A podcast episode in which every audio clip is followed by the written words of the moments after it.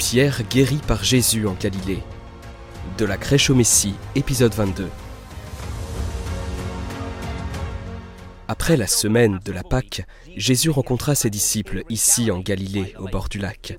C'est dans cette région que Jésus passa la plupart de son temps avec ses disciples. Tous ses souvenirs étaient encore frais dans leur mémoire.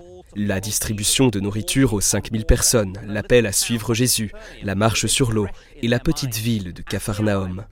À leur arrivée, Pierre proposa d'aller pêcher toute la nuit. Cependant, malgré leur talent de pêcheur, ils n'ont rien attrapé. Jésus se tenait alors sur le rivage. Il les appela et leur demanda s'ils avaient attrapé quelque chose, ce à quoi ils répondirent non. Il leur dit ensuite de jeter leur filet du côté droit du bateau. Jean comprend alors qu'il s'agit de Jésus et le dit à Pierre. Pierre est alors tellement content qu'il saute du bateau et nage jusqu'au rivage. Le reste des disciples sont maintenant laissés dans la barque, essayant désespérément de la ramener sur le rivage avec leur grosse prise de poisson, ce qui était un autre miracle que Jésus accomplit.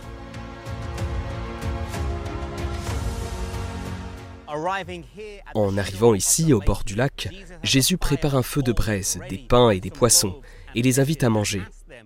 Ici, le cadre est très important. Le charbon n'est mentionné que deux fois dans le livre de Jean. Ici, au chapitre 21 et précédemment au chapitre 18 de Jean, quand Pierre se réchauffait auprès d'un feu de braise au moment où il renia Jésus. Ici, il a un rappel tangible de cette terrible nuit. Jésus demande à Pierre s'il l'aime plus que tout cela. Ce à quoi Pierre répond Oui Seigneur, tu sais que je t'aime. Pierre avait déjà dit qu'il aimerait Jésus plus que tout autre. Mais maintenant il répond simplement Oui Seigneur, je t'aime. Jésus lui demanda pour la seconde fois M'aimes-tu? Ce à quoi il obtient une réponse Oui Seigneur, tu sais que je t'aime. Jésus interroge alors Pierre pour la troisième fois Simon, fils de Jonas, m'aimes-tu? La Bible dit dans Jean chapitre 21 verset 17 que Pierre fut attristé car il lui demanda cela pour la troisième fois et il dit alors Oui Seigneur, tu sais tout, tu sais que je t'aime. Et une fois de plus, il lui fut dit Paix mes brebis. Cette histoire prend vraiment vie quand on comprend les différents mots grecs désignant l'amour.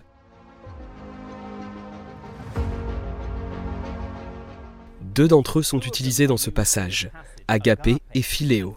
La première fois, Jésus demande à Pierre, Pierre, m'aimes-tu, agapé?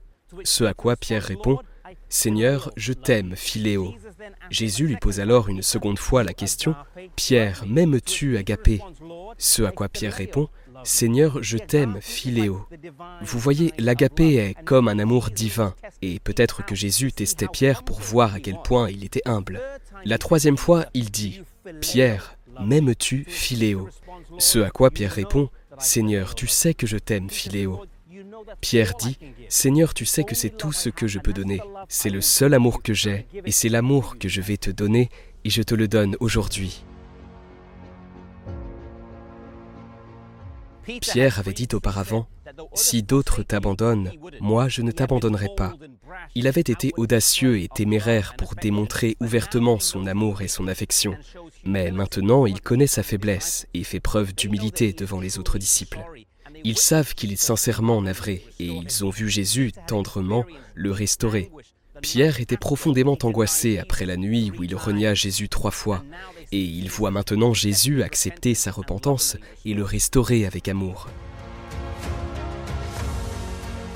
De nombreuses personnes partagent les sentiments de Pierre, car à travers lui, on voit notre propre caractère, effronté et impétueux.